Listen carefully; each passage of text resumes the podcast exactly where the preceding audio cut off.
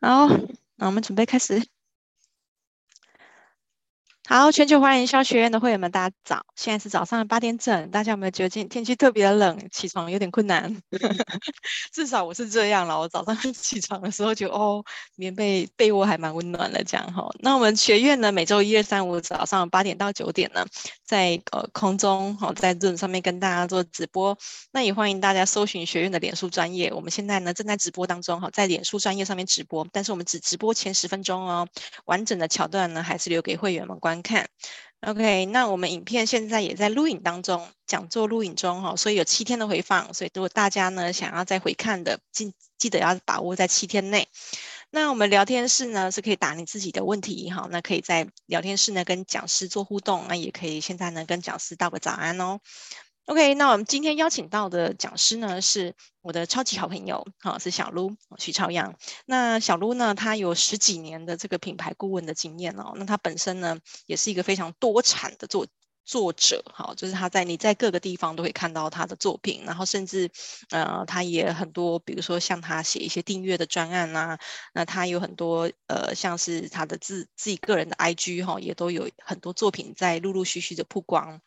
最重要的是呢，他有很多企业邀请他去做内训，像是全家便利商店呐，吼，购麻吉啊，哦，工研院呐，那他同时也是虾皮大学的指定讲师哦，哦，所以我们知道，就是在小鹿这样子的一个赫赫有名的 经历当中，我都看不到他的车尾灯，对对，所以就是有这样的朋友真的是非常与有荣焉。那所以今天就邀请他来跟大家分享正确找出品牌定位。了解品牌元素，那这是一系列课程哈。那今天是第一第一次哈。那那也希望呢，大家在接下来的一个礼拜呢，都能觉得非常的有收获。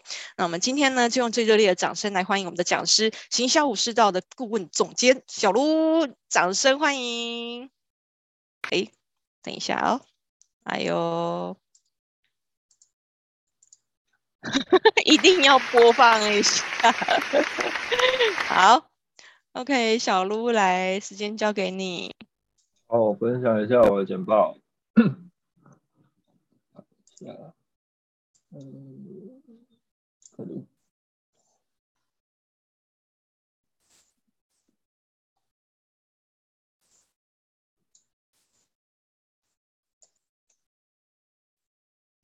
大家早。我们今天呃，主要跟大家聊的东西是品牌。呃，就很像伟龙刚刚有介绍的，我目前最主要的工作其实就是在协助企业进行品牌定位。那我们在顾问的过程当中追求的，呃，也是一个品效合一，又或者让品牌跟短期成效能够产生协作的方法。啊，这系列的课程我们会分成三个部分。就今天我们跟大家讲一些基本的品牌元素，跟品牌行销应该如何做。那明天我们会跟大家聊。我们是怎么去协助企业呃进行品牌定位，会有一整套的流程哦，就是大家可以去利用。呃，周五的时候我们会来跟大家聊品牌应该如何。好，我们有一个定位了，我们怎么去做沟通？今天的课程哦，我们讲义有直接上传到云端的，就这边停个十秒钟，让大家可以呃记一下下面的网址，或者是扫一下 QR code，就是呃有兴趣的朋友，你们可以自己。下载讲义，就是之后方便你们去使用啊，或者是回看的时候都比较呃有帮助。这边这是太佛心，我们再停个五秒啊！太佛心了，竟然还给讲义耶！我的天哪，小卢果然是非常的支持，超级好朋友，赞赞。好，那我简单自我介绍一下，其实伟龙刚刚已经都介绍差不多了。我本名姓许，名朝阳，我习惯大家叫小噜。啊，过去我曾经在广告设计公司担任过文案，呃，现在最主要的工作还是协助企业呃建立品牌，因为我们知道品牌它是帮助一个企业呃走向稳定成长，甚至于它可以持久的唯一的方法。啊、很多的企业可能它存在的一些呃品牌定位呃定位，又或者品牌行销的迷失，这也是我们嗯致力想要去解决的一个盲点。啊，这是我目前的一些经历。我除了课程服务之外，呃，最主要我们也有在协助企业。同时哦，我像伟龙刚刚讲了，我有做一些呃订阅服务或者是一些知识的传播。啊，我们就不要浪费太多时间在我身上，直接就进入今天的重点。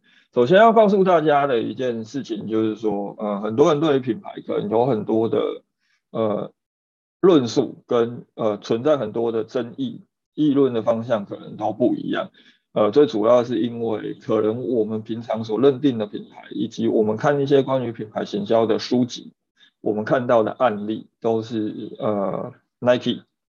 呃，迪士尼，又或者像苹果这种已经非常知名的公司，啊、呃，很多的文章、很多的书籍都在告诉我们，这些品牌现在都在做什么，但是它不会告诉我们，这个品牌在过去可能跟呃我们一样，都还在新创，甚至于呃还没有到所谓的一这个阶段的时候，他们都在做什么。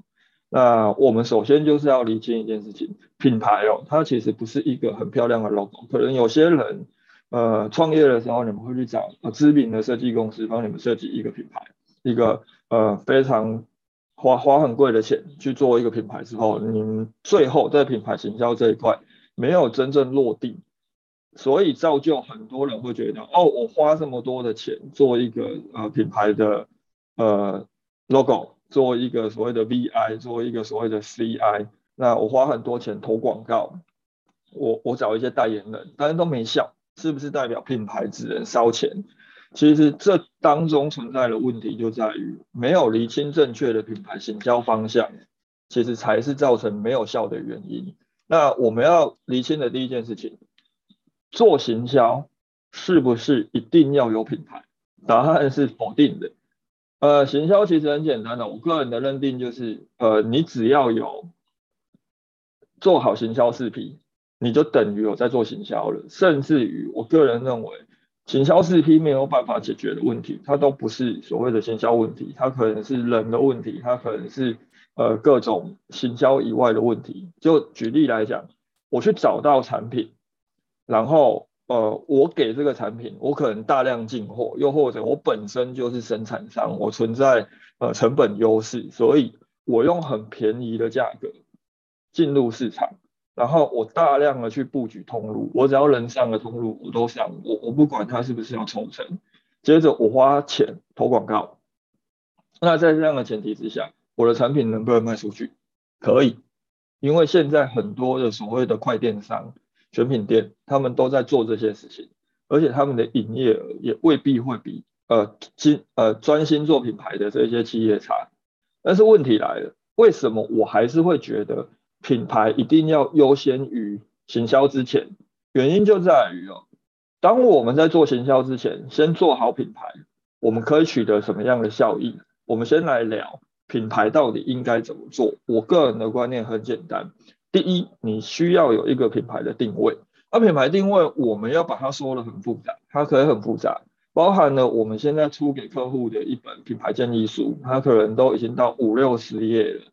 那这个时候，我们如果要简单的跟大家讲品牌到底是什么，你们就是先回答这三个问题，也就是所谓的品牌黄金圈。第一，我为什么要做这个品牌？你们是不是有观察到了什么？社会问题，又或者消费者还没有办法被解决的问题，所以你们决定要来解决这个问题，这就是我们要先思考的。坏，我为什么要做？接着我要如何做才能够帮助我的目标受众去解决他既有遇到的这个问题？最后才是我要做什么来解答我是一个什么样的品牌，我准备要卖你们什么样的产品。那当我们有一个很基础的我们的品牌定位的时候，下一步我们就要把这个定位落实于我们所有能够触及到消费者的沟通管道当中。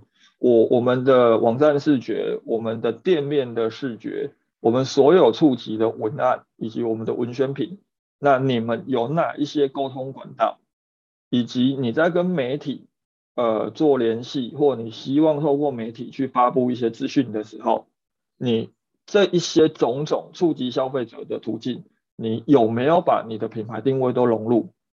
包含了跟品牌所有有关的利害关系人，你在沟通的过程当中，是不是都有沟通到品牌？最终我们再来进入品牌行销。那这个时候，这个品牌行销其实也是从行销四 P 出发，只是当你有一个很明确而且正确的品牌定位的时候，你的产品在开发过程当中，你就会去思考我的产品结构有没有符合我的品牌定位，包含了我的产品价格有没有呼应我应该要建立的这个定位。我们很常遇到一个现象哦，就是说台湾有很多的企业都很喜欢讲自己是呃什么叉叉界的爱马仕啊，叉叉界的 LV 啊，呃，我走的是精品路线。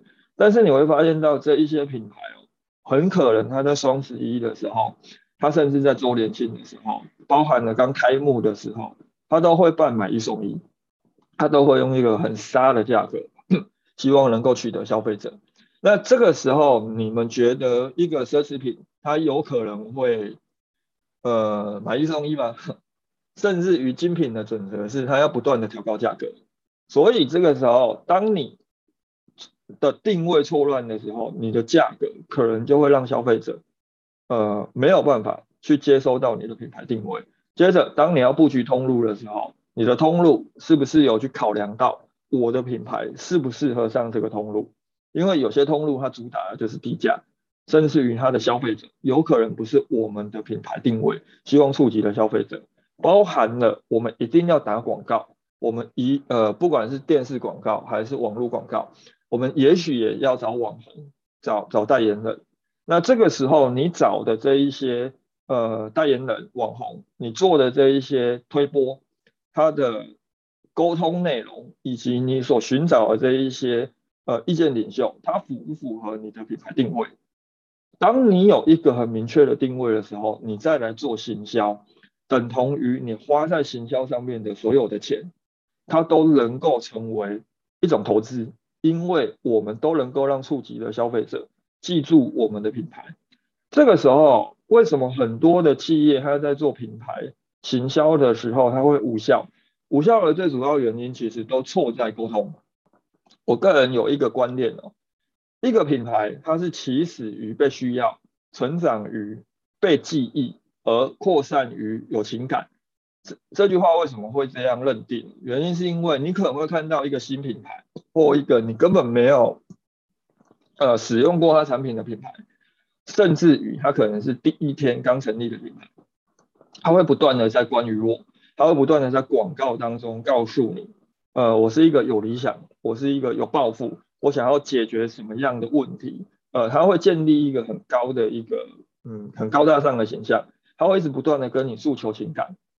但是当你今天在路上遇到一个陌生人的时候，他他劈头就过来跟你讲，哦，就是他他有多大的理想抱负，呃，你听得进去吗？基本上应该多数的人都听不进去，所以。当我们今天去学那些大品牌，学那些知名品牌，去诉求情感、诉求你的理想、诉求你的理念的时候，对陌生的消费者来说，他是无感的，他他完全接收不到。那针对陌生客，我们只需要去沟通一件事情，就是你需要我，们必须要让消费者感觉到他需要这个品牌，慢慢的。我们也许就可以去取得一些订单，而且这一些消费者他接触到你的产品了，他发现到，哎，这一家的产品真的不错，他接着就会回购，他会慢慢的不断的回来买，甚至他的客单价可能会，呃，随着回购的次数慢慢的增加。那当我们开始拥有一批回购的客人的时候，我们就需要让这一些回购的客人对我们品牌的印象记忆越来越深刻。那接着这一群人，他一定会成为你的 VIP。我们在针对这一些品牌的 VIP 去诉求你的情感，跟他们做一些理念、理想的沟通。原因是因为我们必须让这一些对品牌始终的消费者找到一个支持你的品牌能够骄傲的理由，他们才有可能在朋友有有购买需要、有有询问的时候，他会去推荐你的品牌。他有很强的一个利基点，告诉他的朋友，告诉他的亲戚，哎，这个品牌很好，原因是什么什么什么，达到一个传播的效果。那这部分这一个流程，我们主要是建立在单一个体，也就是所谓的呃个人消费者，我们必须以单一消费者的角度去思考。当我们触及到这个消费者，他处于哪个阶段，我们就需要跟他进行不一样的沟通，跟品牌切入的诉求模式。那从单一消费者慢慢累积之后，哎，你可能会慢慢的从脆弱期走到成长期，再到成熟期。一个企业在一开始的时候一定是脆弱的。我们怎么去判定一个企业它是不是在处于脆弱期？第一，你有没有办法在不投广告的情况之下就有订单？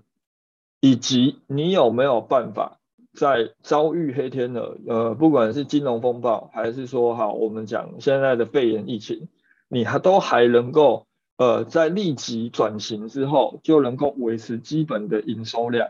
又或者我们简单一点来评估，你有没有办法让自己的年营业额呃维持在三千到五千万，而且每年都能够有百呃稳定百分之二十的呃年增长？如果可以的时候，你就可以进入成长期；如果不行，你其实还存在于脆弱期。所以哦，一个企业它要进入成长期，其实我们最基本的一个评估阶段就是三年，因为我们要看 YOY 嘛。如果你没有办法稳定的有百分之二十的成长，你你就不能说自己已经摆脱呃基本的脆弱期了。所以我们一定是会看三年。那当我们处于不同的阶段的时候，基本上，我们品牌行销的过程当中，我们要做的核心存量也会不一样。我我们花钱，那我们一定会产生所谓的流量，不管这个流量是所谓的订单还是所谓的人，那我们就要想办法把这些流量存下来。但是问题是，我们要存在哪里？当你处于脆弱期的时候，你的核心存量必须聚焦在你的用户数量跟你的用户口碑。我们必须要不断的增加我们的消费者，而且我们要确保这一些人购买我们的产品之后，使用我们的产品之后，他都能够留下好的体验口碑。所以这一个时候，当你处于脆弱期，不管是你是创业五年内，还是你呃营收都还没有稳定，你必须仰赖呃广告支出才能够取得订单。这个时候，你的品牌行销的推广目标只聚焦在多增加你的用户数量，这是我们唯一要评估的绩效。而当你进入成长期之后，我们的行销目标就会变成，我们要为所有的客户，包含那个时候我们在投放广告的时候，我们可能都要去植入我们的品牌定位的认定了。而这个时候，核心存量要摆放在指名率跟推荐率。为什么我们进入成长期之后，我们在进行广告推广，我们就可以稍微多谈一点关于品牌的东西？原因是因为，哎，消费者可能看到你的广告，那他开始在，呃，你的广告不单单只是在讲，哦，我的产品功能很好，哦，你需要我的东西，我能够解决你什么痛点？你可能稍微再谈一些，我的品牌定位是什么？我是一个什么样的品牌？那消费者可能看到之后，他有感，呃。网络时代哦，消费者他有一个特性，他可能会去进行搜寻。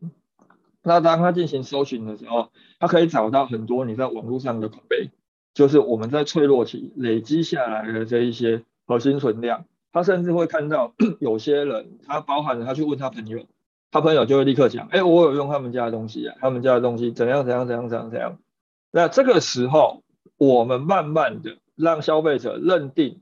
知道我们是一个什么品牌之后，其实品牌行销以及你前期先建立好了这个品牌定位，就会慢慢的产生效果，带领你的品牌，以及到这个阶段哦，你的呃不管是回购客啊，还是你的 VIP，其实都已经相当稳固的时候，你已经进入成熟期了。就是当你推出一个新产品，你不用再担心哦，我要投多少广告费，你可能只是宣布，哎，我要推出新产品。你立刻就能够产生一个基础的订单，包含了你的第一批货，可能就会迅呃迅速的就被秒杀。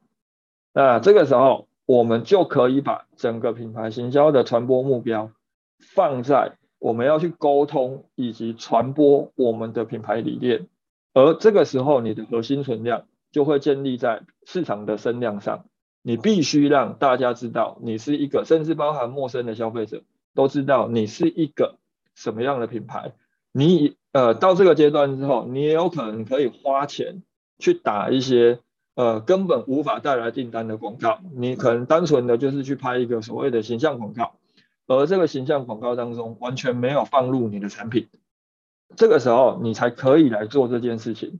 而很多的企业在进行品牌行销的时候，你们可能落入的盲点就是你在脆弱期就开始做知名品牌在成熟期才会做的这一些事情，这是导致为什么我们花了钱，最后却没有办法带动我们品牌成长的最主要原因。那这边提供给大家一个呃很简单的流程阶段，我个人对于品牌的认知哦，就是第一。当你成立的那一刻开始，你有一个名称，你就必须要有我是一个品牌的认知。那慢慢的，随着你越来越有名之后，你会开始成为一个品牌。那当我们想要成为名牌的时候，你必须要先将你的品牌逐渐的累积能量，而这个能量就是建立在客户基础上。我们终究是要活下来，那我们活下来的唯一方法是什么？就是取得更多的消费者。所以这个流程就是这样。第一，我们一定是先从市场对我们陌生的情况之下，呃，进入。那这个时候，你在所有的消费者眼中，你都是一个 nothing，你你什么都不是。不要把自己看得太重要。那这个时候，我们只有一件事情要做，以销售为前提，想办法去沟通你的需求，消费者需要你，沟通你如何帮消费者解决问题，然后。以销售为前提，慢慢取得一些订单之后，哎，你让消费者购买了，而我们针对这些购买的消费者，再让他在他的心智当中植入你的品牌印象。那慢慢的，当消费者回购，他可能会回购。为什么你在消费者购买完就必须植入品牌印象？这件事情很重要。相信大家一定都会有一个经验，你买了一个东西，你用完了也觉得不错。结果你在使用的时候，你开箱就把它的包装丢掉了，啊，接着当你要回购的时候，你忘记你跟谁买了，有没有这个可能性？这是有的，所以让消费者至少知道他跟谁买，他对你的品牌有印象，这件事情很重要。那当消费者慢慢回购之后，我们就需要导入一些客服的机制，因为要引导消费者回购，有时候客服很重要。包含了服务，它是让消费者对品牌印象深刻很重要的一个基础。好，接着当消费者逐渐认同你，我们拥有一群认同我们，而且能够会愿意主动推广我们的消费者的时候，我们可能就需要进行一些品牌升级，包含了你的广告、你的任何的传播方式，都需要让它更升级一点，因为。我们必须让这一群支持我们的消费者感觉到骄傲。你不能够让这一群消费者出去跟别人推荐你们的时候，然后他推荐的这一个人，他他就一脸懵，他好像没听过你的品牌，他甚至于呃完全不知道你是一个什么样的品牌，他他搜寻你也找不到任何的呃资讯。他他也没看过你的广告，那这个时候消费者就会觉得，哦，我用这样一个默默无名的品牌是不是不好？来到这边，我们就跟大家讲了一个我们在呃做品牌行销的时候应该要有的一个基本认知哦。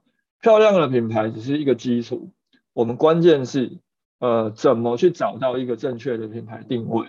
那这边有三个呃，我先前有录的 podcast，呃后边会给大家 podcast 的。呃，网址就它跟我们前面谈的这些东西多少有一些关联性，呃，有兴趣的可以呃之后再去收听。接着来讲今天的第二阶段，跟大家谈好，虽然说品牌不是漂亮就好，但是我们也需要有一个呃能够跟消费者沟通的元素嘛。这个元素最基本当然就是 logo，包含我们要去申请商标，我们申请的其实也是 logo。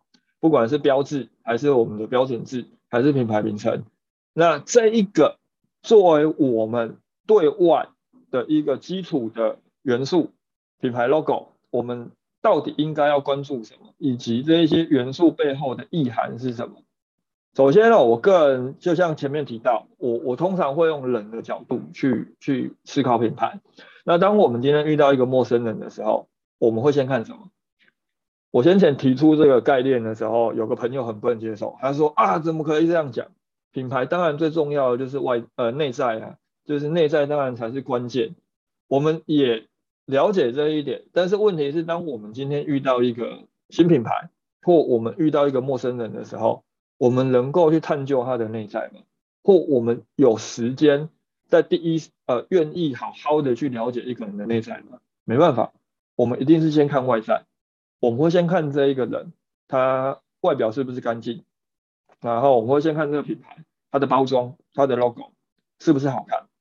接着，当我们在第一视觉、第一印象能够被接受之后，消费者才会来看，我们到底都讲了什么？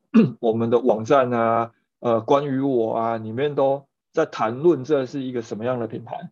最终哦，我们再来靠谈吐以及日常的沟通决胜负，慢慢的吸引这一些消费者对你产生越来越高的好感。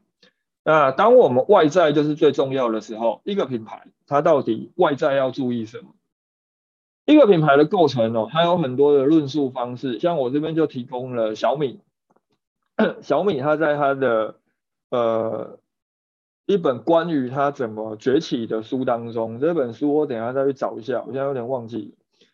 呃，他有提到小米的品牌三位一体，雷军这个人，因为他本身是从网络出身的，他是。他他也将小米定位在互联网的品牌，所以他很重视的东西就是第一，它的品牌名称；第二，它的标志跟它的网域，也就是所谓的网址。呃，他会重视网域的概念很简单，最主要也是因为它所有一切都是在网络上产生的，所以它必须要有一个很好记的呃网址，才能够让消费者很快的搜寻呃输入，并且找到他们的网站。但是，当我们今天不是一个网络品牌，又或者我们不是一个奠基在网络上，我们甚至可能是从实体出身的品牌的时候，对我来说，多数的中小企业，它的三位一体应该会是符号。这边指的符号，可能是你的 slogan，可能是一个你品牌独有的一个资产，又或者你的品牌名称都可以称为符号。第二，与符号对应的视觉。你的 logo、你的包装、你所有的网站的形象、你店面的形象，这一些都叫做视觉。第三，产品，因为我们终究是要卖产品给消费者，所以产品它会是一个很重要的依据。就很像我们前面在跟大家讲，品牌为什么要优先于行销之前的时候，产品哦。它的组成结构跟我们产品的各种定价、销售方式，它都必须要跟我们的品牌定位息息相关。那一个品牌的外在系统又包含了什么？最基本的一定就是 logo，因为我们第一个接触到品牌的时候，我们一定是看到它的 logo。那 logo 的构成元素包含了第一，你的标志。呃，我们如果以上面这边我公司的 logo 举例啊，旁边这一个图像，它就叫做标志。那右边这一个，它就是所谓的标准字，那包含了标准字，一定也代表我们的品牌名称。接着，你的标志所使用的标准色，这三个东西其实它都会跟我们的品牌定位以及我们希望塑造的品牌形象息息相关。最后，可能有些品牌它会在 logo 底下加一句 slogan，嗯，有些不会，这些未必都要有。那这四项其实就是我们品牌最基本的外在的元素跟整体的系统。啊，在谈之前，哎，这边我忘了，我可能重新分享一下投影片，我刚刚又忘记那个了，忘记那种声音了。声音，就叫你要记得勾选，重新分享一次就好。OK，好了，好，我们先来看个影片哦，大家看一下。这是那个 Gary V。Should I cross brand or use the Shades logo as the printing thing and the nightclub thing? What do you suggest? It doesn't matter. I mean, I'm being frank with you. Like, people overthink shit that doesn't matter. It doesn't, not gonna matter if you use one logo or separate logos. Like, it doesn't matter where I use Vayner and where I don't, Wine Library or Gary Vee or Vayner. It doesn't matter. I love when people wanna talk to me about the name of their business. Nobody cares. Nobody knew what Google meant or Facebook meant or McDonald's meant or Coke meant. A name doesn't matter. What you do to make a ma- name matter is what matters. Nobody gives a shit, bro. Just pick one and fucking go. So it's just all about branding, basically. Yeah, it's about the execution, right? Like, it didn't matter if he called himself, you're wearing a shirt of a guy who called himself multiple things. He was the notorious B.I.G. and Biggie Smalls and plenty of, like, like, it doesn't matter. Execution. People want to debate these things because they think that's the unlock. It's not. Period. 好，我们这边来做个简单的小互动。呃，品牌命名不重要，execution 才重要。呃，认同的请按 Y，不认同的请按 N。呃，停留个五秒，大家简单的输入一下。其实 Gary V 他讲的东西对，但是也不完全对，原因是因为就很像我们前面提到，呃，当然执行最重要，因为我跟大家。谈的都是一个很务实的一个所谓的品牌行销的切入点，你必须先取得订单，你才能来讲我是一个品牌。所以 execution 执行它当然是最重要的，但是问题是命名真的这么不重要吗？我们这边再来看一个案例，这边有两个品牌名称，左边英得利，右边六颗星，大家觉得哪个品牌名称比较好？觉得英得利比较好的，帮我们打个 L。觉得六颗星比较好的，打个 R，刚好就是左跟右，大家都觉得是 R，目前两个有讲的都是 R，好，我们不要浪费太多时间了，不然等下伟龙没时间 Q&A 又要他卖什么？好问题，这同学问的非常好。这个品牌哦，它是卖化学肥料。那如果我们加入这一个元素，它是卖化肥的，你们觉得 L 跟 R 哪个比较好？有没有人决定要改的？哎，选了变成化肥之后就选了 L 比较，这是一个实际的案例。这个案例出自那个呃上海华宇华智商顾问公司，他的老板华山，他出了很多书。呃，超级符号就是超级。创意这一本书里面，他有提到这个案例。那这个案例是什么？就是他当初去咨询这个企业的时候，这家公司就叫做英德利。然后华山就问他说：“哎，为什么你要把公司取名叫英德利？”然后老板就跟他讲：“哎，英德利这个名字很国际化啊。”啊，华山就问他说：“哎，这名字哪里国际化？”他就说：“哎，英国、德国、意大利啊。”他就是用这样的方式命名。那英德利这个名字确实它很好听。但是问题来了，今天不管是英国人、德国人还是意大利人，他看到这个名称的时候，他完全是没有办法接收到你想传递给我的观念是什么。那华山就要他把他所有注册过的商标通通拿出来，然后他就从其中挑了一个他曾经帮商品注册过的六颗星这个名称，他就说：“哎，你改用这一个。”而这个时候那个老板他就懵了，他就觉得说：“啊，为什么用六颗星？六颗星听起来……”很俗气耶，那是他自己命名的。那华山就跟他讲，六颗星很国际化，因为我们把它用成英文的时候，six stars，全世界的都知道你想表达什么。而且五颗星它已经是一个既定、全球都认知的符号，它代表品质好。而六颗星是不是代表你的品质比所谓的五颗星更好？事实上哦，我们在看命名的时候，我们需要在意的东西是什么？我个人对于品牌命名，我注重的东西是，我有没有办法降低我的沟通成本，以及当客户看到我的命名的时候，我建立了什么样的认知给这一些客户。右边这边是我曾经帮一个朋友定义过，呃，建立的一个品牌的名称。那那个时候他创立这个品牌的原因很简单，就是这故事很长，我简单讲。呃，他阿嬷平之前住在一个三合院里面，而这三合院因为地是跟台糖租的，所以当他阿嬷就是年迈了，可能有点老年痴呆，家人准备把他送到安养院的时候，呃，这一块地一定就是不会租了，等于他小时候回家的这个回忆即将消失了，所以他准备创立一个品牌来纪念这一段过去，因为他小时候回这个三合院老家，他阿嬷都会拿零食给他吃，所以他打算把这个故事打造成他即将要成立的这个零食品牌，这个点心品牌。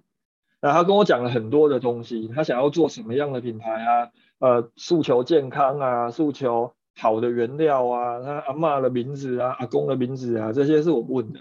啊，他以前在小时候回三合院都怎么玩，怎么玩，怎么玩。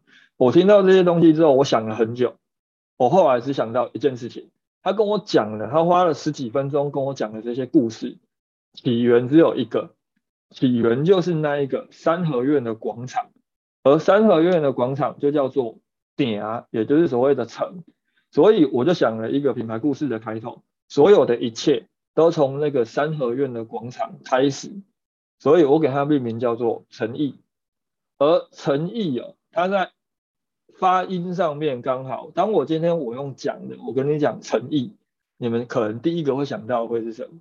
一定就是哎，这个人很很有诚意的那个诚恳的诚。跟回呃意思的意，所以他也可以呼应到他想要做一个用料安用料安心，然后呃吃的也很安心的一个好品牌的这样一个形象。然后他慢慢的他在自己设计 logo 的时候，他也把他阿嬷拿点心给他的这个过程呃做成品牌的标志。所以品牌命名了，第一你要先思考的是你有没有办法让消费者第一眼看到你的品牌。就有一个基本的认知。第二，有没有办法去触发他们想进一步了解你品牌的一个可能性？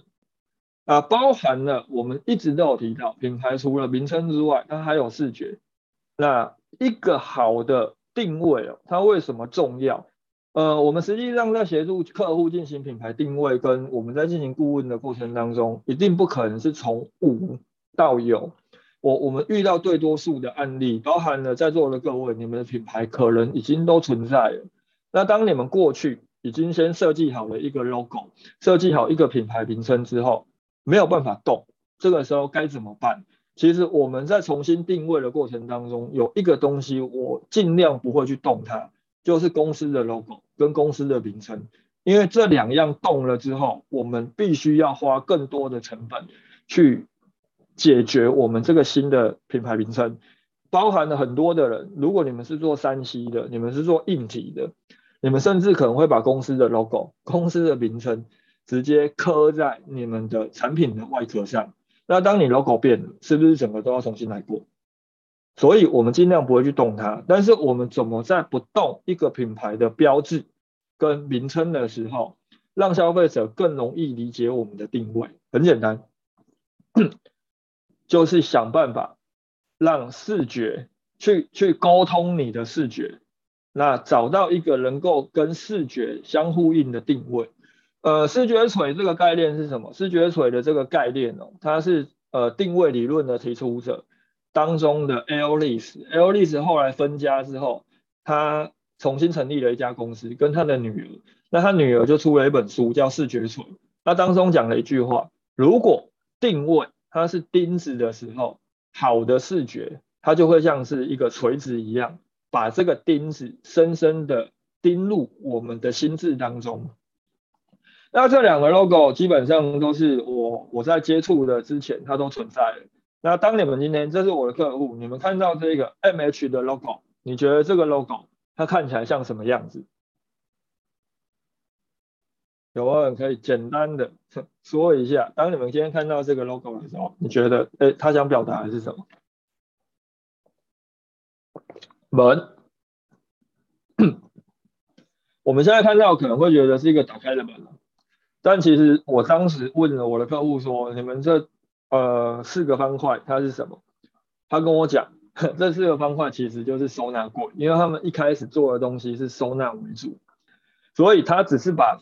两个收纳柜弄成 MH 的 logo 在里面，哎，但是问题来了，我们为他希望塑造的品牌的定位，这个案例我们后边会去提到，这个明天的时候，我们希望为它塑造的定位，包含了它原先就有这一个呃品牌的 slogan，make it home。那，make it home 这一句话应该怎么去解释它？我我的概念很像是这样：当我今天可能出差，又或者我下班很累了回家了，当我打开门的时候，我就有一种哦，我回家了的这种舒呃舒舒畅感。所以我们希望塑造的就是打开门，立刻就能感觉到家的归属感。而他原先在设计这个 logo 的过程当中，他其实没有想到这一点。但是我们可以透过一个好的品牌定位，让消费者更容易理解你的 logo 想表现的是什么，更包含了这一个我我们当初帮他进行品牌整体的定位沟通，建立了这一个室内设计公司。他们当初 logo 设计的时候就是这个样子。那因为他们本身就是一个设计师，所以他们其实在设计的过程当中就已经有很鲜明的形象了。我们只是想办法让这个形象可以更明确。而这个时候，当你有一个很明确而且跟你的视觉相呼应的定位存在的时候，你把它放在你的品牌的 logo 上面，消费者一眼就可以看到，而且很清楚的了解，哦，你就是一个什么样的品牌。你可以赋予我的价值是什么？这一个是当我们今天已经有完整的视觉的时候，我们怎么让消费者更容易理解我们品牌的方式？那一个品牌的外在哦，我们先来提标志。标志在设计上其实有几个切入的形式，就包含了你们如果未来打算要创立新品牌，可以朝这几个方向走。第一，产品型，我们直接把产品做成 logo。这是我们先前帮一个屏东的农学博士，呃，做他的呃笋子的品牌形象的时候，我们是这样设计。第二，概念型，我们直接把我们想要传递的概念做成 logo。呃，这个东西它是一个 CCTV 的品牌，就是监视器品牌。那我们设计这个 logo 的概念很简单，就是镜镜头缩放的那个样子。啊，另外还有很常见的就是吉祥物，我们设计一个吉祥物。来作为符号，并把这个符号做成标志。那科技产业也很常把标准字直接做成标志，这个是呃科技产业常见的惯例。那品牌外在的另外一项，你的标准字跟名称。第一哦，我们在标准字设计上尽量要符合你的品牌特性跟你的品牌定位。然后，如果你聚焦的是华人跟台湾市场，其实也知道台湾市场是这样。因为台湾其实英文它不是我们的惯用语言，所以尽量以中文为主。针对台湾市场，你的英文呃可有可无。但是如果你真的放入英文，它其实在跟外国人沟通的过程当中会比较常见。那如果没有英文名称，呃真的不行。那大家要避开一个问题，台湾很多企业都会犯的一个错误，就是直接把中文名称音译。就是发音直接音译成英文，那、这个东西基本上外国人看了他他是无感的，他他是不知道你想表达什么的。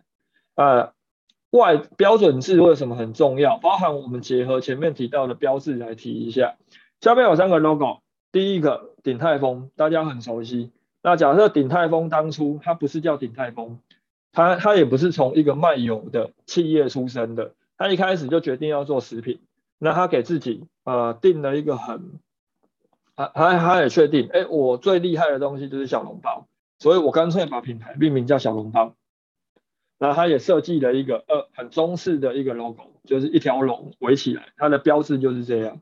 那当鼎泰丰不是鼎泰丰，而是最右边的这个小笼包的时候，你愿意花多少钱买它一笼小笼包？大家要出个价吗？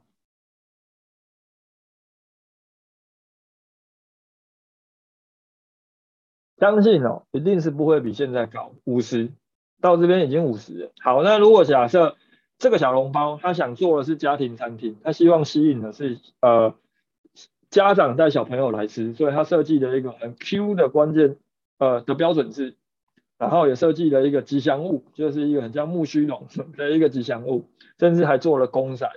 那、这个时候，当小笼包变成是中间这个小笼包的时候。你们又愿意出多少钱买它一笼小笼包？目前是五十跟九十哦。啊，如果是中间这一个呢，你们愿意出多少？八十，八十，哎，反而有变高哦。华康少女体真的不行。基本上哦，一个标志，虽然说标志跟标准字，呃，漂亮不代表能够帮助我们品牌成长，但是消费者其实对于美感以及价格的认定是存在的。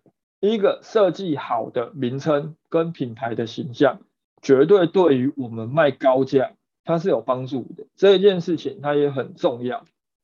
啊，品牌的英文名称的取名范例，呃，首先来跟大家讲一下这个例子，这是以前我们公司的案例。那这间公司原先的名字叫汉民，那他们名片上面印的英文名称也很简单，就是直接把汉民翻译成英文，就叫汉民。而那个时候，当他们决定要进入东南亚市场，准备要进入海外的时候，这个名称对于外国人来说就会产生一个呃沟通上面的障碍。所以他决定要做新的一个品牌进入市场，那我们就为他取了一个名字叫 Latin。那 Latin 它是拉丁文，它的意义其实就是宽广跟辽阔的意思。那我们取这个名称的概念也很简单，它呼应了监视器应该要有的一个形象。我们的监视器可以看得更广、更清楚。啊，其他的科技业它的英文命名也有一些蛮有趣的例子，像 ASUS。ASUS 啊，你呃如果去过 ASUS 公司的，应该都会知道他们的拉比啊，他们的拉比，拉比上面有放了一个飞马啊。为什么会有飞马？原因就是因为 ASUS 这个品牌名称就是取自希腊神话当中的 Pegasus，就是当中后边的这个 A S U S。我觉得取这个品牌名称的这个真的是天才，就是能够想到这一点。那 BenQ 其实也是，BenQ 其实就是他们的品牌愿景的每一个单字取第一个字母，拼出了 BenQ 这个名称。而这个名字哦，呃，我们在命名的时候概念基本上很简单，如果可以造字就造字。那如果英文名称没办法造字的时候，尽量的去找一些呃欧文、欧语系或者是拉丁文，甚至于你们去拼呃字根。呃，字首、字根跟字尾去拼出一个新的单字。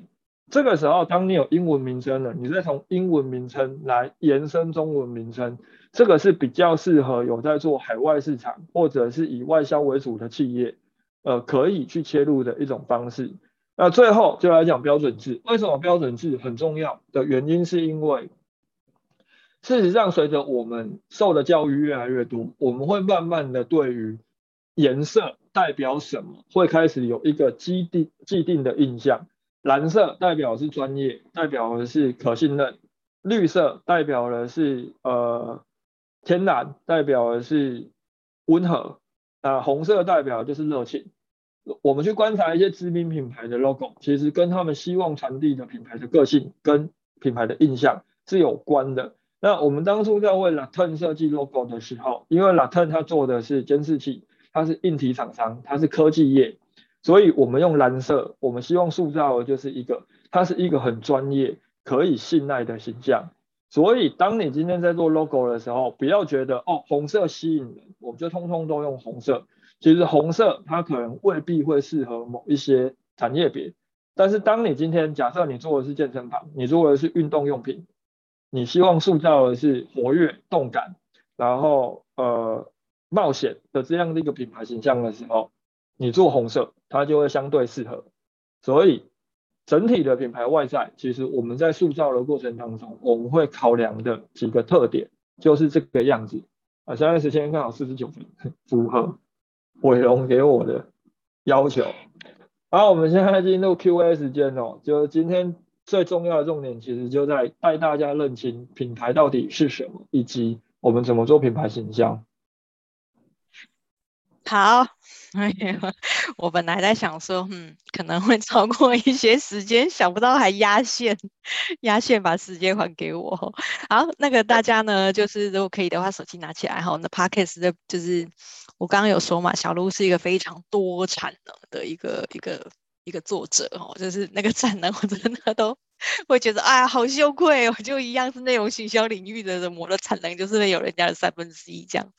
然后那个，所以呢，有的时候我们说，刚刚讲到那 Gary V 里面有讲到一个执行才是王道哦。那我觉得这件事情在小鹿身上非常的淋漓尽致，然后就是他有一个 idea，但他真的会去把它做出来，会去执行。那我觉得这是每一个行业都很需要的一个动力。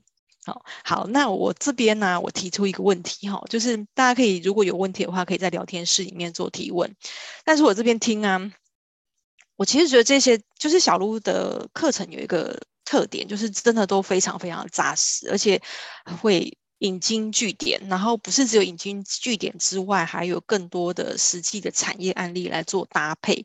但是以我们自己在面对客户的时候，其实客户常常会在第一步的时候就卡关了，他他一定也知道说品牌非常的重要，就是这一些元素，这些品牌的元素，然后要让他就是怎么样去做定位，他一定知道这非常的重要。可是就是你知道，一个品牌它刚诞生的时候，我们刚刚讲到五步骤嘛，陌生、购买、回购、认同到骄傲。但是在第一步骤的时候，他光那个陌生，他要怎么样找到这一群陌生人，并且愿意。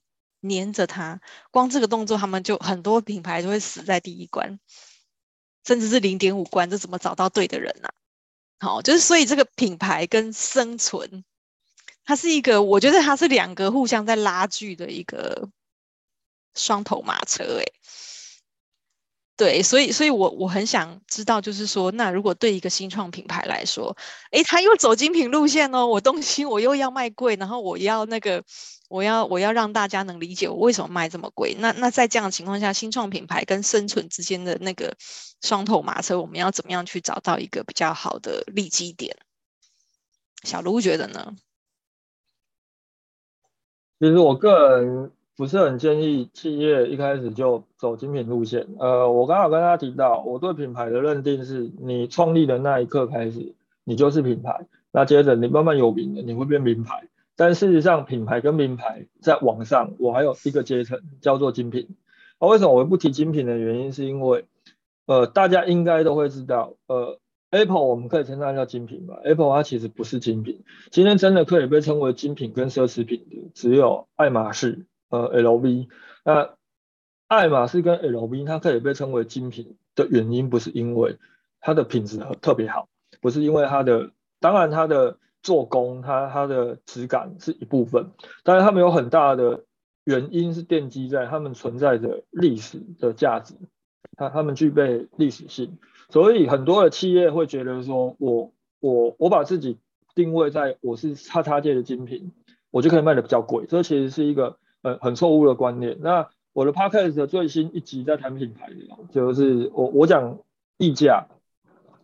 那品牌它的能够为我们带来的效益就在于溢价。那这个溢价怎么产生？概念很简单，像伟龙刚刚有问到，当我也是一个品牌，我我完全就是连零点五都还没到，我就是零的时候，我怎么去触及到对的消费者？嗯，概念很简单，你你用黄金圈好好的去思考。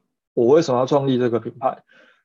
我们一定是因为，呃，我发现了某个问题。你你先解决为什么我要做这个品牌这件事情的时候，你本身就已经是把自己奠基在，我想要帮顾客解决问题。你是从他的需求去出发的，所以这个时候你在沟通的过程当中，你就会告诉这一群陌生受众，你你为什么要买我产品？因为你可能遇到了什么状况。你你你可能有一些问题无法解决，甚至于呃，可能目前既有的所有产品，特别是多数的企业，你们真的想要卖一个呃市场上绝无仅有的产品，其实是很困难的。所以你们都呃可能会面对很多同类型商品，而这些同类型商品已经在市场上呃卖很长一段时间了。你唯一的切入方式就是告诉这一群消费者，我的东西比他好。那你为什么需要我？因为我解决了既有的产品无法为你们解决的问题。那在这个沟通过沟通过程当中，其实我们是直接从消费者需要去切入的，所以我们不用担心触及不到对的消费者，因为我我们就是从呃我们不是从我想要找到哪一群消费者，而是我们从呃我想要解决什么问题切入，所以存在这个问题的消费者，他他一定就是会成是我们最正确的消费者。就举例来说好了，好呃。现在很多的像像我们的客户做家具，那为什么我会帮他定义在呃短精装？原因就是因为我们观察到一个社会问题，现在的房地产哦 M 型化发展很严重，要不就是那种一百多平、两百多平的豪宅，那一百多平、两百多平豪宅再往下是什么？是是我们以前熟悉的那一种，扣掉公设比之后还有三十几平。或二十几平，将近三十平的，呃，刚刚好一家四口的居住的房子吗？没有，再再往下就是那个剩下三十几平，扣掉公设比，呃，只剩下二十几平，了不起就是两房或者是一加一房的这种房型。那当我们今天房子越来越小的时候，而且房价越来越高，那我们切入的概念就是很简单，我我们锁定那一些你买的房了，那。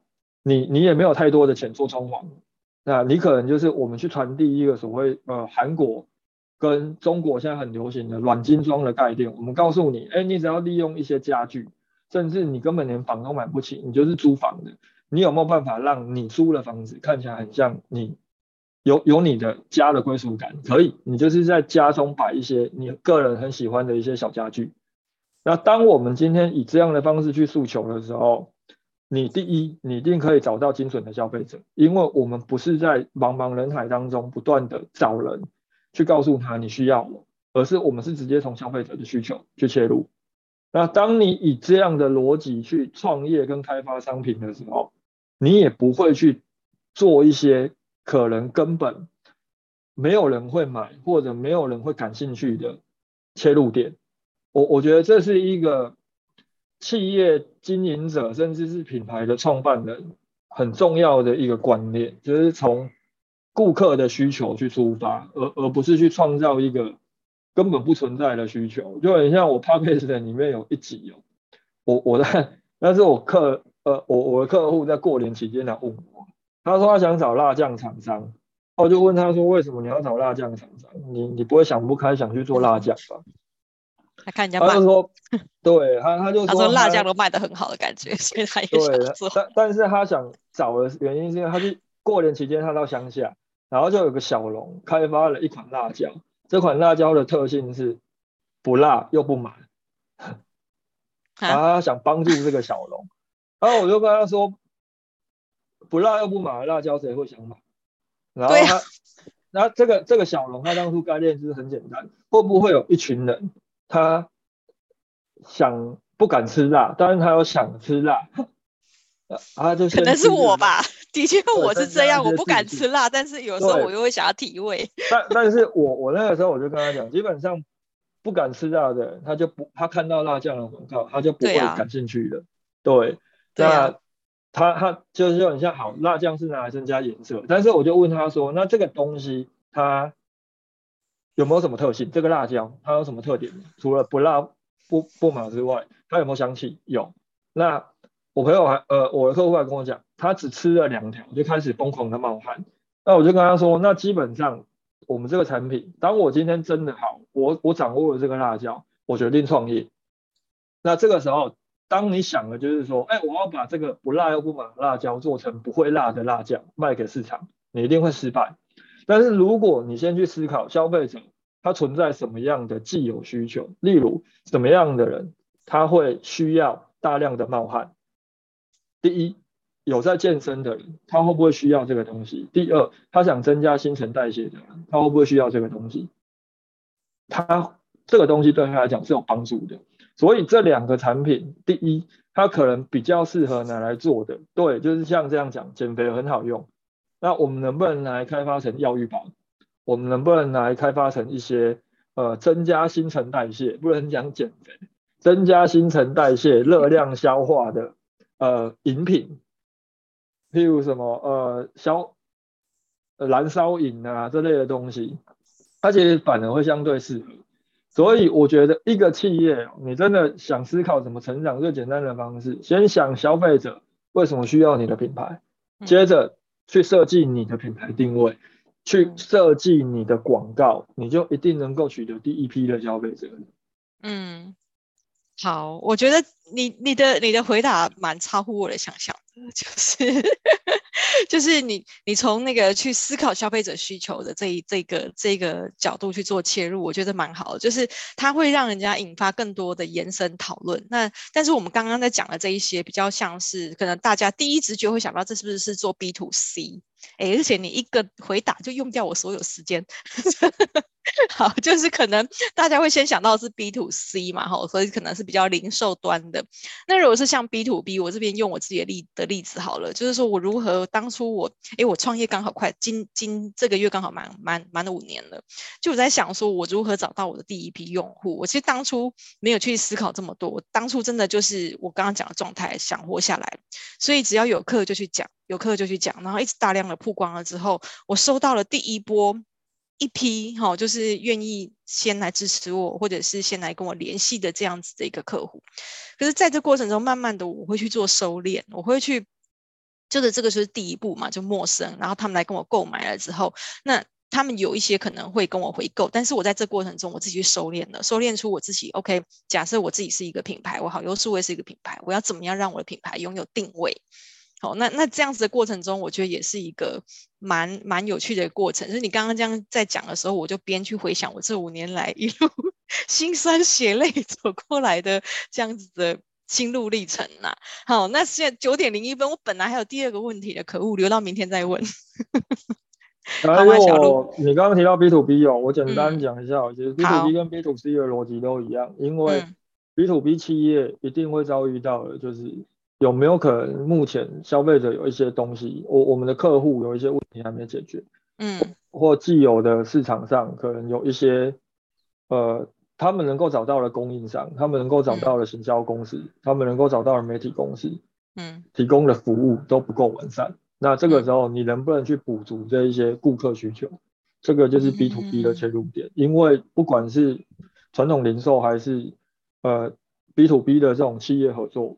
关键其实都在解决问题跟存在需求，它才有交易的可能性。嗯，蛮好的。对好哦，很值得再继续讨论。等一下你留下来跟我讨论。但是我们要先 ending 这个讲座了。我我们明天刚好讲的东西也是。哎，明天会有大量的案例哦。我们今天先谢谢小鹿帮我们，就是弄这个了解品牌元素的这个初步的初步的第第一个呃观念的建立哈、哦。那第二堂呢，他明天呢，他会跟我们讲建立品牌专属沟通符号。那这边就会有大量案例，因为我先看过简报了，真的是赞赞小鹿做简报超厉害。好，然后好，所以那，明天呢，希望大家一样准时八点到九点，希望上线跟我们一起有这样子热烈的讨论，好吗？好啦，感谢小鹿，你你先不要下线，我东西。要跟你讨论，谢谢大家，谢谢。那明天准时八点见喽，拜拜。